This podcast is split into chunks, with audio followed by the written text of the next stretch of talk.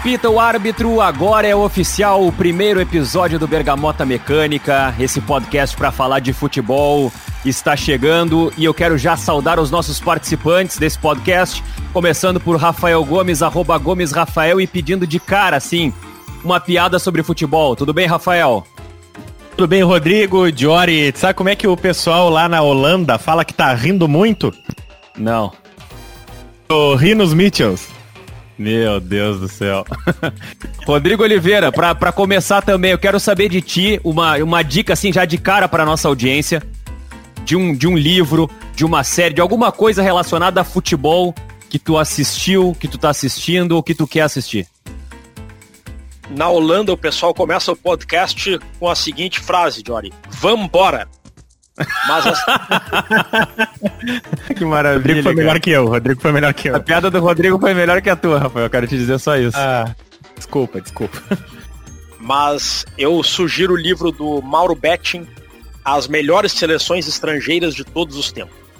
É uma boa, uma boa dica e até que faz bastante sentido com aquilo que a gente vai fazer nesse nosso primeiro episódio do Bergamota Mecânica. Até para explicar para a galera que está se ligando aqui, o nosso primeiro episódio a gente está criando um podcast para falar sobre futebol, mas não necessariamente para falar sobre o futebol dentro das quatro linhas. A gente não vai vir aqui para falar que o, o, time jogou no esquema tal, que o time jogou bem aqui, jogou bem ali, enfim, a gente não, vai, não, não quer falar desse, desse futebol.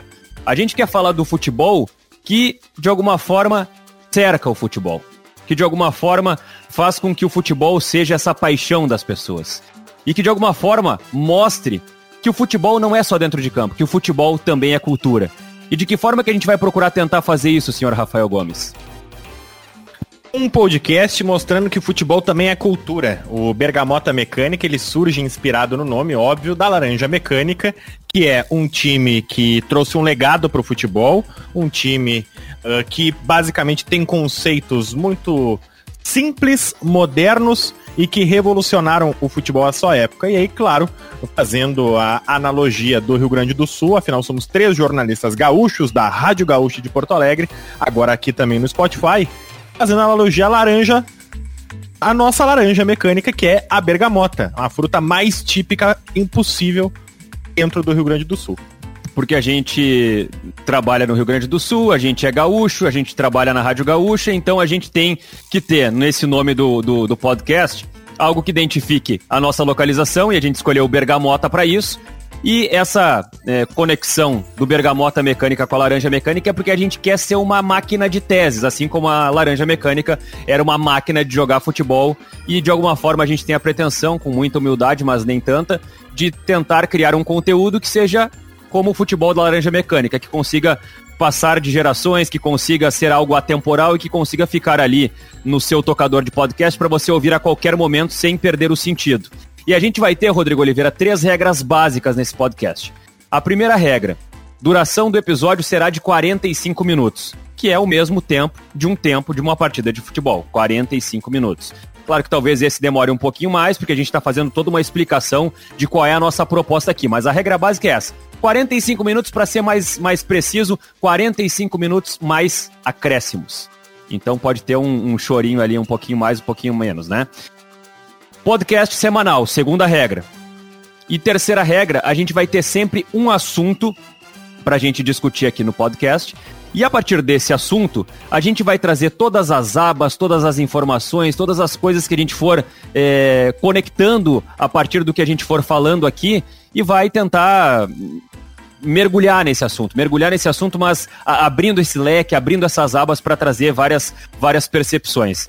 E até para tentar situar o ouvinte do quanto é maluco isso, é, eu estava pesquisando, estava lendo sobre, sobre a laranja mecânica, é, e, e daqui um pouco eu me dei conta, eu estava lendo, lendo, abrindo aba, não sei o que, daqui um pouco eu estava numa página, estava lendo sobre Isaac Newton. E eu quero trazer uma frase de Isaac Newton para ser uma inspiração desse podcast. E a frase do Isaac, Isaac Newton é a seguinte: O que sabemos é uma gota, o que ignoramos é um oceano. Então, Rodrigo, por toda essa ignorância que a gente tem sobre vários assuntos, por mais que a gente leia, que a gente pesquise, a gente precisa tentar, através de várias gotas de conhecimento, de informação, de sabedoria, compartilhar com, contribuir com, com, com, a construção de algum conteúdo aqui dentro desse podcast e que as pessoas possam também contribuir com as suas gotas de conhecimento e ajudar a construir esse conteúdo que a gente quer que seja muito legal. Quando a gente reconhece a ignorância sobre um tema, é que a gente começa a estudar o tema. Sabendo que a gente não sabe nada sobre o tema, que para a gente poder falar sobre o assunto a gente precisa buscar conhecimento, é que a gente começa a ler, começa a ouvir fontes, a ouvir pessoas, e é assim que o conhecimento se constrói, ele não para, né, Jordan? Ah, com certeza, com certeza. E, e como a gente estava falando, né, o nosso primeiro assunto desse primeiro episódio é a laranja mecânica. A gente vai falar sobre a laranja mecânica, porque é a motivação do nome Bergamota Mecânica. Então a gente vai falar um pouco mais sobre essa Holanda, o carrossel holandês, a laranja mecânica de 1974. E, e eu acho que a primeira coisa que a gente precisa fazer aqui é explicar por que a Holanda de 74 era chamada de laranja mecânica, Rafael Gomes. Uh, o filme Laranja Mecânica, na verdade, foi o que inspirou uh, todos esses garotos na época, que era o filme de Stanley Kubrick, que fala sobre os excessos, sobre uma realidade distópica, né? E que fez muito sucesso na época. E esse filme acabou, por motivos óbvios, que é a cor do uniforme da seleção da Holanda, dando o apelido mais famoso, acho, da história das seleções. Claro que a gente tem a Azurra da Itália, a Canarinho da seleção brasileira, mas quando a gente fala laranja mecânica, a gente não fala da seleção da Holanda, a gente fala daquela seleção da Holanda. Uh, assim como vários times históricos acabam ganhando nomes, uh, como foi aqui no Rio Grande do Sul, o rolo compressor do Inter. A gente está falando de um time, o rolo compressor, o banguzinho do Grêmio. É um time específico do banguzinho. A Laranja Mecânica é aquele time da década de 70, porque os atletas, todos eles também tinham movimentos muito mecanizados. Era automático para eles fazer movimentos que naquela época surgiam quase como que aleatórios. Uma linha de impedimento, onde todos os atletas saíam correndo e que se a gente olha hoje, parece até uma linha de impedimento infantil. Parece que é, são adultos jogando contra crianças ali, cada vez que uma bola é lançada. Mas que naquela época era algo muito revolucionário, era algo que até então ninguém tinha se preocupado em fazer uma linha de impedimento como fez e ensaiou tão bem a laranja mecânica do Rinos Mitchells. Além disso, toda aquela teoria de futebol total, pressão alta, carrossel, jogadores sem posição fi fixa. Então, por isso, a mecanização dessa laranja, que é o time da Holanda, que aliás joga de laranja por uma bizarrice, né, que não tem nada a ver, não tem essa cor na bandeira da Holanda, joga de laranja por conta de uma homenagem à família real da Holanda, também não mandem nada na Holanda, porque a Holanda deixou de ser uma monarquia, a Holanda hoje tem um regime presidencial, a família real é uma conselheira, digamos assim, do sistema político da Holanda, e até hoje ficou marcada na história com esse uniforme laranja. Por que esse time tão revolucionário não ganhou nada? Mas o legado deles é essencial para a eternidade. A Alemanha era um time muito bom, mas era um time prático que dava resultado e deu resultado. Não é à toa que a Alemanha é uma das seleções mais vitoriosas do mundo, como a do Brasil também é. A seleção da Holanda não ganhou porque não era um time de resultado. Em compensação, ela criou uma nova maneira de jogar futebol que está nas referências bibliográficas de grandes times do futebol para todo sempre, como o Barcelona do Guardiola, mesmo o Borussia Dortmund do Klopp, que gerou muitos adeptos. O Eduardo Cudês, técnico do Inter, gosta muito de usar essa marcação-pressão, esse pressing, superioridade numérica sobre o jogador que tem a bola para desarmar. Então, é, a Holanda é aquela tese de doutorado que é consultada por quase todos os técnicos do mundo e vai ser assim para todo sempre. Eu acho que deixou uma contribuição muito maior do que um título. E talvez a... Eu gostei muito, gostei muito de uma entrevista que eu vi do, do próprio Cruyff ao The Guardian, eu acho que é 2014. Ele, que ele, ele é questionado justamente essa, essa pergunta do Rodrigo, por que, que o time dele nunca ganhou? E ele dá uma risada e responde, nunca ganhou, porque para mim, o campeão da Copa de 74 é a Holanda.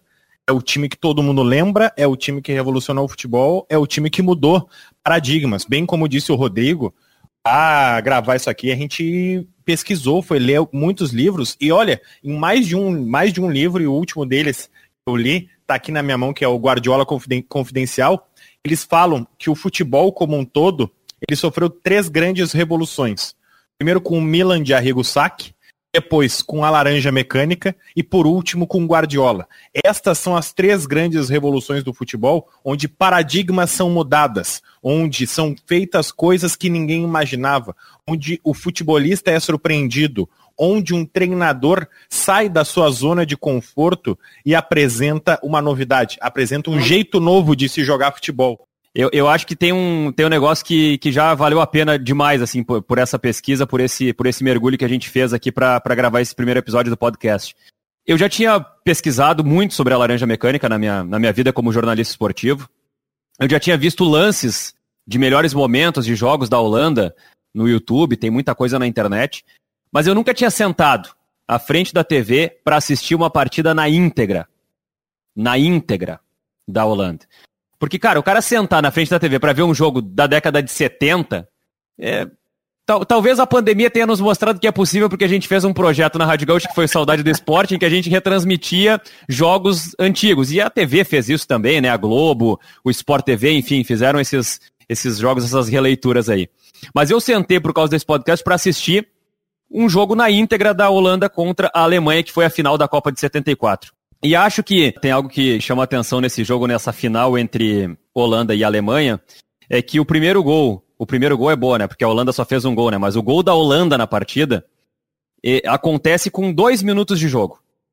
A Holanda dá o tiro de saída, começa a trocar passes, aí troca passes por aproximadamente um minuto, um pouco menos do que isso, 50 e poucos segundos, sem que a, sem que a Alemanha toque na bola, e aí o Cruyff entra na área derrubado e, e sofre o pênalti.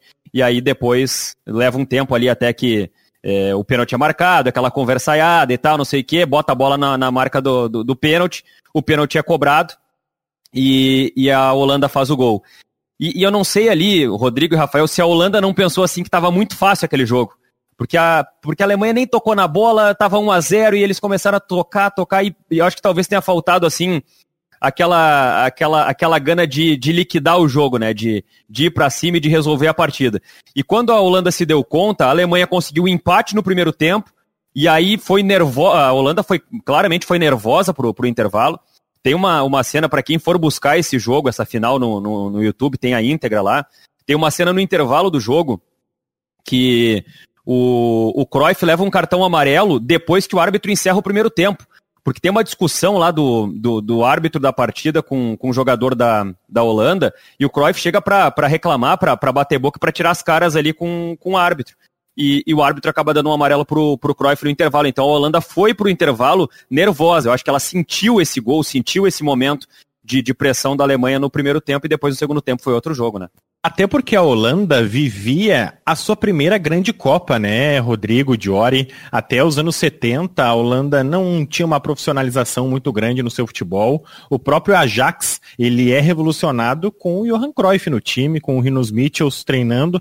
Até então ele era um clube de bairro, financiado por judeus, de poucas conquistas mesmo locais, e ele acaba se profissionalizando com a chegada do Cruyff, que vai jogar futebol, porque tem um problema ortopédico. A sua mãe trabalhava na. Eh, era faxineira do clube e um dos tratamentos era que aquele garoto jogasse futebol e ela vai trabalhar na faxina do clube para que ele pudesse jogar futebol. E aí, a partir de então, o Cruyff começa a revolucionar o futebol, não só jogar futebol. Ele, ele chega lá para que o futebol remedie a sua vida e, na verdade, é ele quem remedia o futebol. É ele quem mostra um medicamento que a gente estava precisando e nem sabia. E aí, a partir de então, a Holanda, a Holanda não dava bola para a Copa do Mundo até então. A seleção da Holanda, volta e meia, não tinha os seus melhores jogadores como em alguns momentos das eliminatórias não tinha o próprio Cruyff, que era tido como o melhor jogador do mundo até a Copa de 74, e é nítida que faltou experiência nessa final contra a Alemanha Ocidental, e essa tua esse teu relato falando do nervosismo só mostra isso, né? O, o, retrato daqueles pouco mais de 4, 5, 6, 7 anos que era onde o futebol era realmente levado a sério no cenário local. Uma é, boa maneira de a gente entender as ideias do Cruyff, e ele era um jogador com ideias, ele mais pensava o futebol do que jogava o futebol, uma boa maneira de ver as frases do Cruyff que ficaram eternizadas. Era um grande frasista e eu falei antes que a Holanda era uma tese de doutorado de futebol, mas o Cruyff consegue resumir essa tese com frases curtas que ele retratava frases curtas com as quais ele retratava Se a Holanda a era uma tese de, de doutorado, o Cruyff era um filósofo, né, Rodrigo? Total. Ele disse, por exemplo, no meu time o goleiro é o primeiro atacante e o atacante é o primeiro defensor. O precursor dessa tese de que o goleiro tem que saber jogar com os pés. Não tem aquela coisa, ah, é um volante que sabe jogar. Volante gente, moderno. A gente costuma dizer isso, né? Quando é um volante, quando não é brucutu, a gente diz, ah, não, é um volante que sabe jogar. Cara, que bom que ele sabe jogar, né? É, ele é jogador ele jogar, né? Ele joga futebol, Se o cara né? não sabe jogar, ele não tem que jogar, né? Vai é. fazer outro é. esporte. Todo e jogador tem que saber jogar para começar, né? Então, sabe jogar, vai fazer um podcast. E... É isso aí. Ele disse também: tem apenas um momento em que você pode chegar na hora. Se você não estiver lá, você estará sempre adiantado ou atrasado. Que mostra a importância do correr certo, né? O time que tem um preparo físico bom não é o time que corre mais, porque senão ele, ele correria 100 metros rasos ou correria uma maratona. O time que tem o melhor o melhor preparo físico é o time que corre certo, ou seja, canaliza o fôlego para os deslocamentos e para os movimentos que são realmente necessários para o jogo.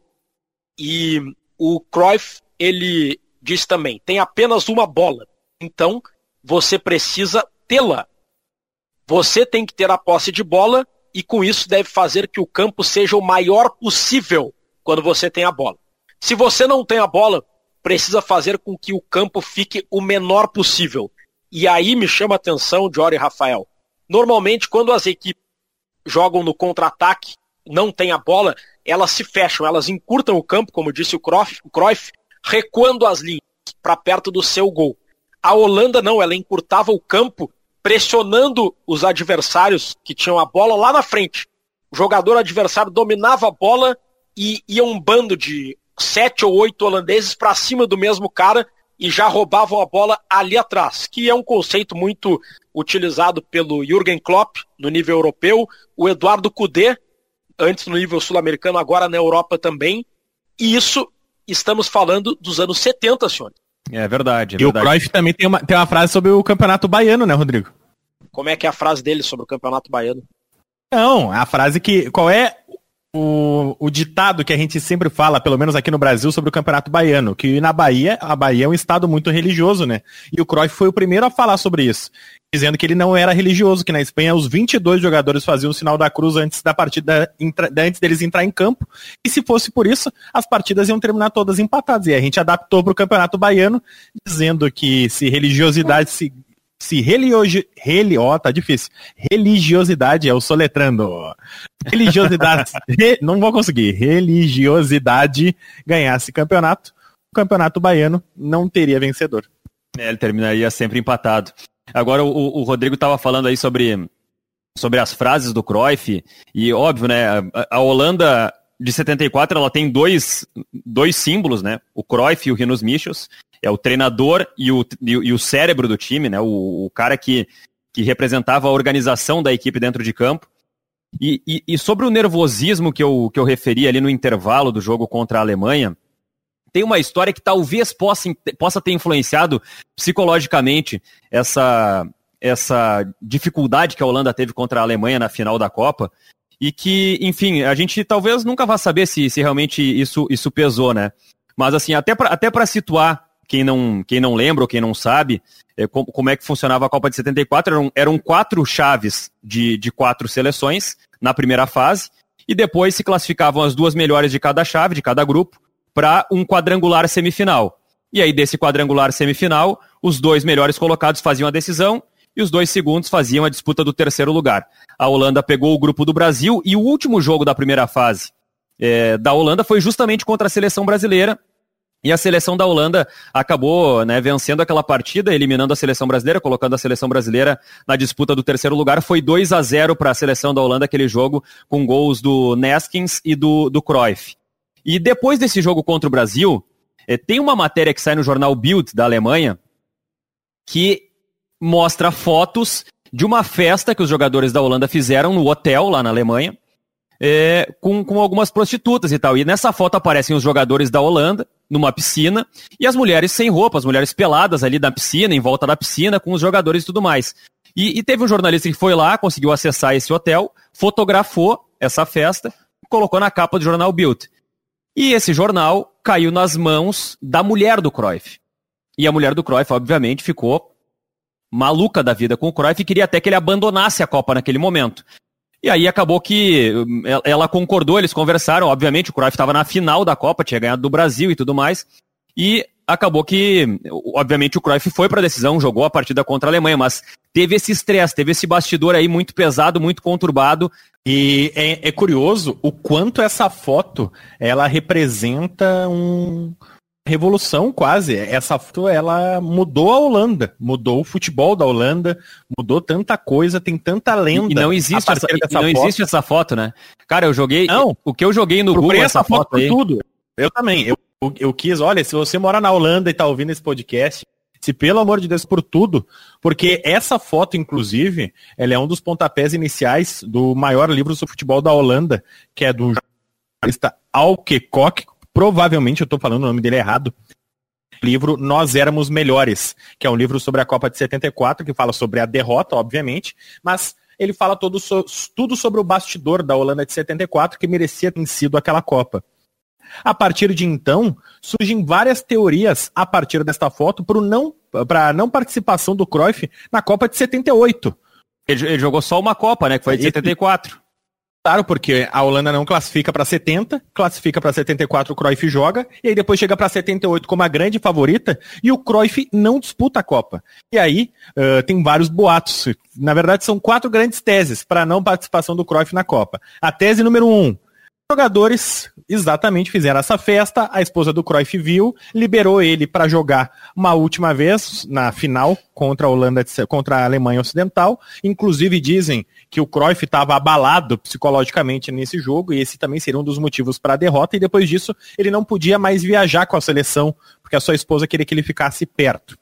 Tese número dois era que ele não foi para a Copa de a Copa seguinte, de 78, por protesto ao regime ditatorial de Jorge Videla. E aí, por isso, na Argentina, ele, que era um, um, cara muito politizado, era um filósofo da bola, como a gente bem falou, seria um protesto dele ao regime ditatorial daquele país, e ele não apoiava aquilo, e por isso ele não queria estar jogando naquele país. Tese número 3. A Federação Holandesa de Futebol não teria pago o Cruyff o suficiente, que sabia que era um dos melhores, se não o melhor jogador do mundo naquela época, ele queria ganhar por isso, não queria ter o salário igual o dos demais, e por isso ele não aceitou viajar. A tese número 4 é que o Cruyff sofreu uma tentativa de sequestro em 77, enquanto ele ainda estava jogando no Barcelona, e sofre uma tentativa de sequestro na Espanha, e aí a partir dali ele quer ficar perto da sua família e ele prefere não viajar para um país sul-americano que é a Argentina, onde ele não se sentiria tão seguro e onde ele ainda vinha sofrendo ameaças. Ele disse que ficou fora da Copa de 78 por isso e que holandeses também lamentam até hoje, seria também uma segunda grande chance da Holanda sagrar-se campeã do mundo. É, são as, são as teorias que aparecem a partir de uma, de uma foto que talvez tenha impactado na Copa de 74. O fato é, né, Rodrigo, eu acho que isso, isso acaba também é, sendo muito importante na história da Holanda, embora a laranja mecânica, que seja o nosso assunto desse primeiro episódio aqui do podcast, seja o centro e seja aquela Holanda de 74, mas houve outras seleções da Holanda ao longo da história em que se remeteu a uma ideia de uma nova laranja mecânica, de um novo grande time, e a gente viu, obviamente, em 74 a Holanda eliminando o Brasil, atual tricampeão do mundo, eliminando nesse quadrangular semifinal que eu estava citando, e depois, em 94, deu Brasil, em 98 deu Brasil, e aí em 2014 o Brasil acabou perdendo vergonhosamente na disputa do terceiro lugar, mas a Holanda várias vezes chegou nas cabeças e não conseguiu conquistar o seu tão sonhado título mundial. A Holanda tem essa esse problema, né, esse trauma de sempre montar bons times, o que chama atenção porque é um país pequeno, perto de outras potências do futebol, mas monta bons times que complica a vida do Brasil muitas vezes. Aliás, O jogo Brasil e Holanda é um dos maiores clássicos da história das Copas do Mundo. A Holanda levou a melhor em 74 e também em 2010. Nos dois ganhou do Brasil. O Brasil ganhou em 94 e também em 98. Dois jogos épicos que certamente contribuíram para eu, pelo menos, ser muito fanático por futebol. E chega na hora e não ganha. Principalmente naquela final da Copa de 2010, em Joanesburgo, na África do Sul, em que eram duas seleções tradicionais que nunca tinham ganho nada: Espanha e Holanda. Parecia que ia cair um raio no estádio e as duas seriam vice-campeãs. Mas a Espanha acabou ganhando e a Holanda ficou no quase de novo. Eu mantenho o que eu, o que eu disse, viu, Jory, Rafael? Eu acho que o estilo de jogo da Holanda seria um estilo de jogo para pontos corridos. Se a Holanda de 74 jogasse um campeonato todos contra todos, turno e retorno, todas as seleções se enfrentando, a Holanda teria sido líder de ponta a ponta e teria se sagrado campeã com 10 rodadas de antecedência. Mas no mata-mata, a qualidade técnica é um elemento importante, mas não é o único. Sabe que 2010 foi a grande chance, né, Rodrigo? Tu estava mencionando aí. 2010, assim, Óbvio que foi merecido o título da Espanha. Era até complicado, né? Porque a gente viu o merecimento da Espanha, é, nunca tinha ganhado também uma Copa. A gente viu o merecimento da Holanda, teve até a bola do jogo, o Robin, para fazer o gol, né? E acabou desperdiçando, acabou perdendo. E, e, eu não sei, tu tava, tu tava lá em Joanesburgo, né, Rodrigo? Qual, qual, era o, qual era o clima, assim, o sentimento dessa divisão? Porque, de qualquer modo, seria um título inédito para qualquer lado que ganhasse, né? Eu tava em Joanesburgo, tava no Soccer City, no histórico 11 de julho de 2010, estava assistindo ao jogo ao lado de alguns colegas da Rádio Marca, colegas que não estavam escalados na transmissão, não estavam na equipe que transmitia o jogo, e foi de arrepiar. Eu estava na dúvida para quem eu ia torcer, eu gosto muito da Holanda, é, um, é uma seleção que eu tenho carinho, justamente por esses jogos que eu tive o prazer de assistir na infância, de 94 e 98, mas com a vibração dos espanhóis ao meu lado, com aquele título, eu acabei torcendo para a Espanha. Eu acho curioso porque a Espanha de 2010, essa geração que ganhou a Euro 2008, 2012 e ganhou a Copa do Mundo de 2010, é uma geração inspirada muito pela pelo tic-tac, né, pelo estilo de jogo que foi a marca do Barcelona do Guardiola, uma equipe com troca de passe, passe curto, valorização da posse da bola, o time trocava passes pelo campo todo, goleiro jogando é, com os pés, o zagueiro dominava a bola, sempre vinha um triângulo, ou seja, outros dois jogadores apareciam para receber e o time ficava dominando o jogo só pá, pá, pá, pá, tic-tac. O que eu quero dizer é que essa Espanha de 2010, do Xavi e do Iniesta, se inspirou em muitos conceitos lá da tese de doutorado da Espanha de 74. A Holanda de 74 indiretamente ajudou a Espanha a ganhar a Copa de 2010 sobre a Holanda.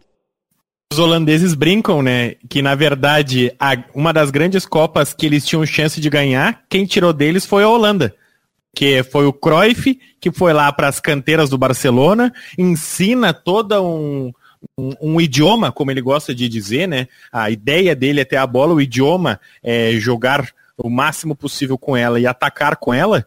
E aí, a partir de então, o Barcelona vira o grande reflexo do legado de Johan Cruyff no futebol. E aí, o Barcelona é a base da seleção de 2010, que vai lá, bate de, de 2006, de, não, 2010, que bate de frente com a seleção da Holanda, que perde, entre aspas, claro, para si mesmo. É, e se a gente for falar de, de linha sucessória, né, é muito interessante.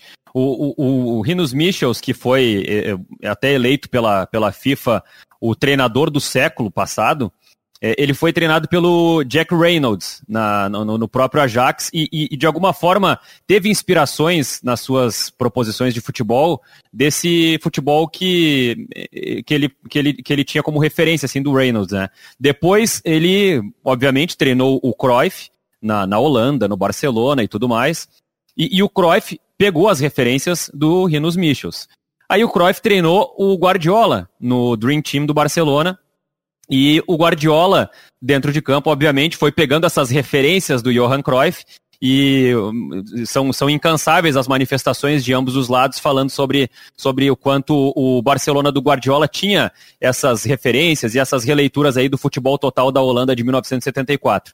E o Guardiola foi treinador do Xavi, que o Rodrigo acabou de citar, né, dentro do Barcelona e dentro da própria, da própria Espanha, que foi campeã da Copa do Mundo de 2010, e muito se fala que o Xavi é o próximo dessa linha, né? Dentro dessa, de, de, desse, desse cordão que a gente está estabelecendo, no cronológico da história de, de grandes nomes do futebol, é, talvez o Xavi seja o próximo, não vou dizer assim o próximo Guardiola, mas o próximo grande treinador, o próximo cara que pode, de repente, provocar uma, uma ruptura dentro do futebol, mas claro que isso é muito difícil de, de acertar como uma bola de cristal, né?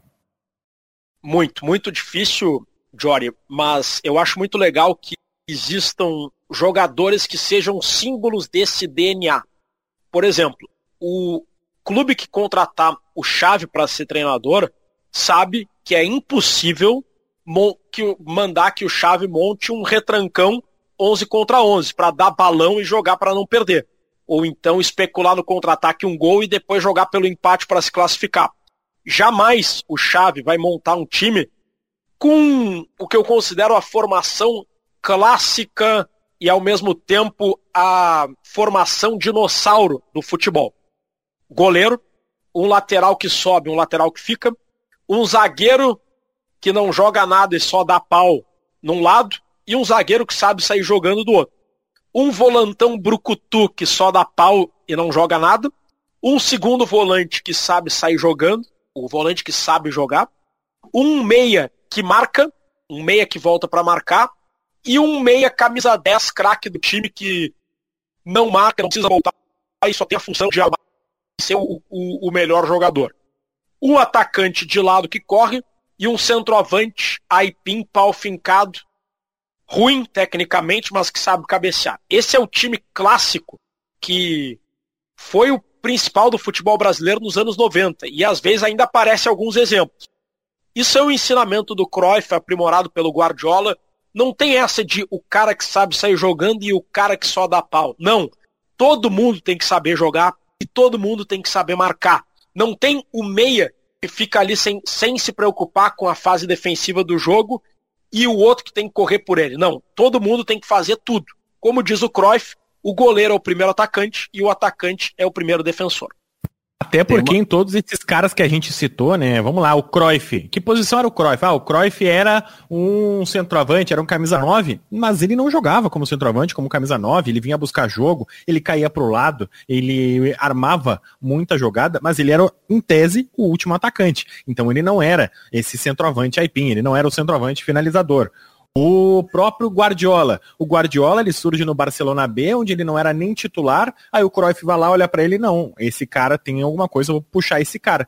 Ele puxa o Guardiola e ensina o Guardiola a ser primeiro volante. Ele não tem nada de imposição física, ele não é alto, ele não é forte e ele não é rápido. Ele faz a bola ir rápido, ele acelera o jogo, ele dá a opção de passe e vai fazendo com que assim revoluciona o futebol. E assim Xavi Hernandes. O Xavi é muito semelhante ao Guardiola e por isso que naturalmente eles acabaram uh, se aproximando um ao outro e fizeram uh, história juntos. Porque o Xavi também não era esse jogador de imposição física, não era um jogador rápido, não era um jogador que ganharia no um contra um, mas era um jogador que pensava antes, que foi o que o Rinos Mitchells ensinou para o Guardiola, que passou para o Xavi que, perdão, o Mitchells passou para o Cruyff, passou para o Guardiola e que passou para o Xavi, que é pensar antes, se antecipar, sempre ir um passo à frente do seu adversário e do próprio companheiro. Sempre pensar no segundo passe que tu vai dar, porque no primeiro tu já sabe o que tu vai fazer e isso tem que estar tá automatizado.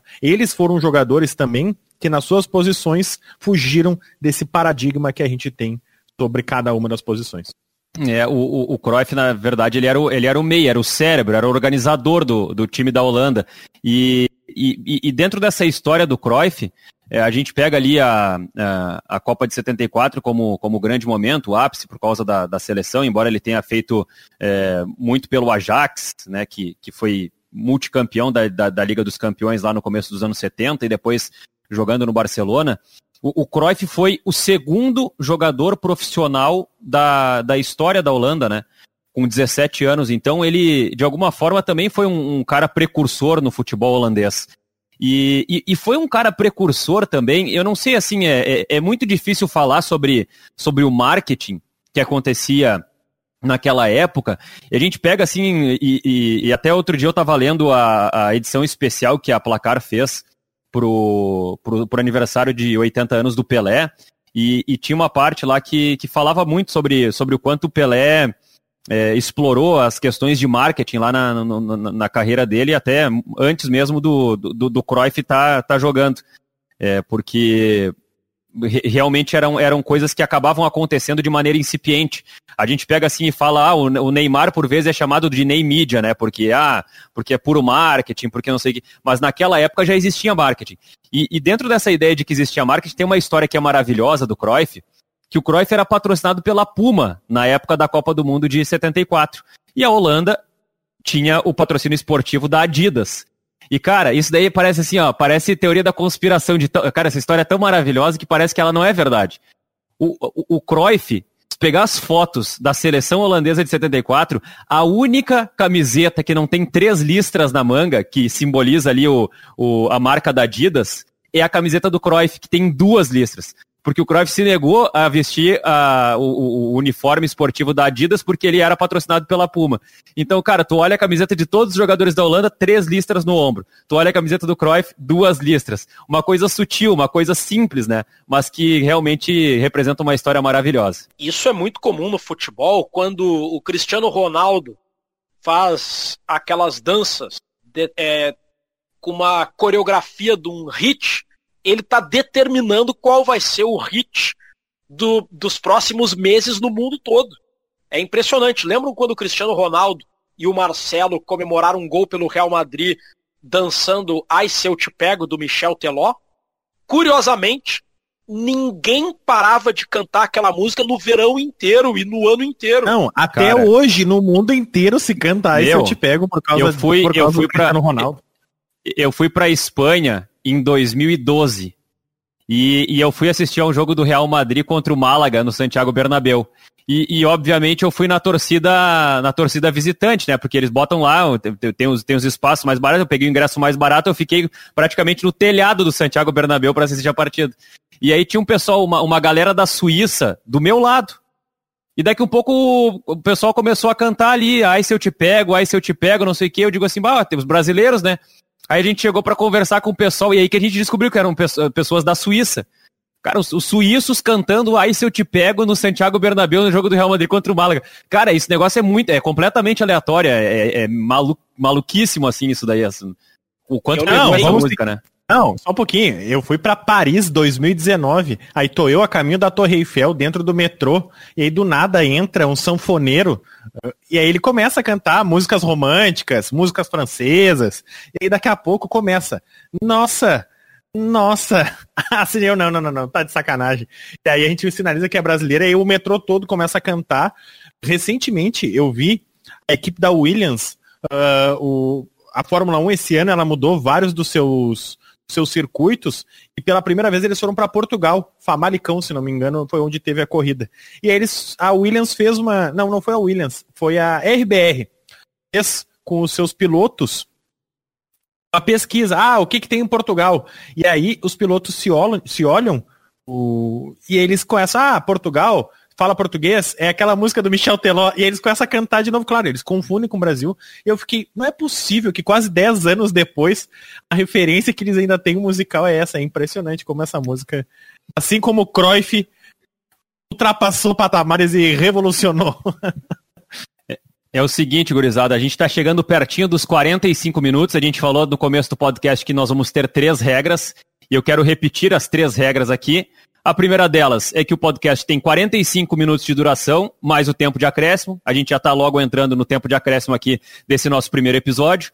A segunda regra básica é que a gente vai ter sempre um assunto central. E a partir desse assunto a gente vai trazer vários, várias histórias, várias referências, várias questões que a gente precisa tratar sobre esse assunto. Foi mais ou menos o que a gente fez hoje sobre a laranja mecânica, a, Holanda de 74, porque o nome do nosso podcast é Bergamota Mecânica com inspiração na Holanda de 1974 para tentar criar um conteúdo legal, para tentar criar um conteúdo atemporal e que possa ser consumido a qualquer momento é, de maneira atemporal. E Além disso, eu falei de três regras básicas. É, 45 minutos, um assunto por semana e episódios semanais. São as três regras. E tem uma quarta regra que é uma regra flutuante, uma regra que a gente decide como é que a gente manda nessa regra, que é sempre que no final do episódio a gente vai sortear o assunto do próximo episódio. A gente não vai dizer, mas cada um vai falar um assunto antes de começar esse episódio. A gente vai conversar ali, cada um vai ter um assunto. E nós vamos ter papeizinhos de 1 a 3 para sortear qual será o assunto do próximo programa.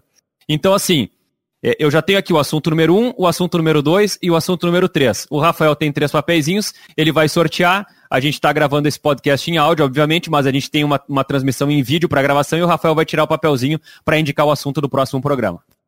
Olha aqui, ó, misturando os papeizinhos, saiu o papel número 3. Número 3. Número 3. Número 3 é Maradona. Diego Armando Maradona será o assunto bom do nosso... Tema, hein? Bom tema, hein? Demos sorte. É, demos sorte. Bom, bom, tema. Diego Armando Maradona, né, que, que acabou falecendo e que vai ser o tema do próximo episódio do Bergamota Mecânica, o papelzinho número 3, sorteado pelo Rafael Gomes. Vamos fazer a auditoria aqui? Hã? Se fosse o 2 e 1, um, seria qual? Só curiosidade. vamos fazer a auditoria aqui, ó. Jory, conta aqui para nós, ó. Peguei papel número 1. Um. Conta para um. nós qual era o assunto do papel número 1. Um. Maradona. Maradona seria o assunto número 1. Um. Ah, também? Ah, seria. Também? Isso. Não, não, mas aqui, ó, o número 2, o papel número 2 aqui foi o último que sobrou, tô aqui mostrando o número 2. Qual é o papel, qual é o assunto do número 2? Maradona. Maradona também seria Maradona. Demos sorte. Quem, quem, quem, puxou esse papelzinho aí foi La Mano de Dios. É, foi La Mano de Dios. é, que na, é que na realidade, assim, ó, nós três escolhemos Maradona, então a gente acabou sorteando Maradona, mas vai chegar um momento em que cada um vai dar um assunto diferente e nós vamos sortear um assunto Boa. diferente e a gente vai mergulhar em assuntos variados aqui dentro do nosso podcast. Fechado? É, fechado, fechado, fechado, vamos falar. A gente vai sair de um, dos Beatles do futebol para um revolucionário do futebol, né? Uh, a gente, eu brinquei com os Beatles porque eles eram tidos mesmo assim, a laranja mecânica, eles eram populares, eles tinham cabelo comprido que ninguém tinha, eles fumavam, eles bebiam, então eles eram os roqueiros, os rockstars do futebol naquela época. E agora a gente vai para um revolucionário, a gente vai para um cara que bateu de frente com a política, bateu de frente com a, a, política do futebol, bateu de frente com a seleção da Argentina, bateu de frente com o futebol argentino, bateu de frente com a sua própria vida, com a saúde. Olha, um cara que ultrapassou barreiras, as boas e as ruins da vida, mas que a gente vai ter muita vai, história para contar. E vai acontecer no próximo episódio do podcast Bergamota Mecânica algo que já aconteceu nesse. É impossível, absolutamente impossível, por mais que a gente tente, não tem como a gente esgotar o assunto da laranja mecânica em 45 minutos e a gente não tem como esgotar o assunto Maradona em 45 minutos. É por isso que a gente está falando que o nosso podcast é uma, é uma ideia inspirada naquela frase que, que eu trouxe no começo, né, de Isaac Newton. O que sabemos é uma gota, o que ignoramos é um oceano. Então que a gente possa trazer várias gotas sobre Maradona no próximo episódio, assim como a gente trouxe várias gotas de informação, de, de Não tenho nem roupa para participar de um podcast que cita Isaac Newton. É, isso aí. Não, não é tem. Que, é, e, e, e, a gente está mostrando né? que, não é, que não é a maior banda sueca de todos os tempos, né? A gente não tem uma aba só. A gente tem várias abas aqui para mostrar. Vários abas, né? Vários abas. E, e, e, tomara, que, tomara que a nossa audiência que a gente vá construindo ao longo desse, desse podcast que está começando agora possa também trazer as suas gotas de conhecimento para nos, nos corrigir, para acrescentar coisas que a gente não falou, que a gente possa, de repente, um dia estar uh, tá construindo junto com, com, com a audiência desse, desse podcast aquilo que a gente vai deixar aqui cristalizado, vamos dizer assim. É, depois desse podcast estou tipo a capital da Suécia. Estocolmo. É, Estocolmo. Estocolmo, depois de hoje. Arroba de Orive, arroba Gomes Rafael com PH, arroba R Oliveira ao vivo. Interage com a gente lá nas nossas redes sociais. A gente está participando de um novo projeto, numa nova plataforma, de um novo jeito. Futebol também é cultura bergamota mecânica. Feito, Rodrigo. Um grande abraço. Muito obrigado. Valeu, Jory. Valeu, Rafael. E a gente é o Bergamota Mecânica porque a gente quer ser uma máquina de teses, uma máquina para falar de futebol. A gente é Bergamota porque a gente é do Rio Grande do Sul. Se a gente fosse de outros lugares, a gente seria o quê, Rafael Gomes? A mexerica mecânica. É, ou então a tangerina mecânica? É, eu não sei outro sinônimo pra bergamota além de tangerina e mexerica. Se alguém souber aí, por É, a favor, gente, po- a, a gente poderia ser. A gente poderia ser também um podcast japonês, né? O Kikai Shiki Berugamoto. Ah, não, que tu pesquisou no Google. Pesquisei. Maravilhoso. Com essa eu encerro. Tá, um né? abraço. Tchau.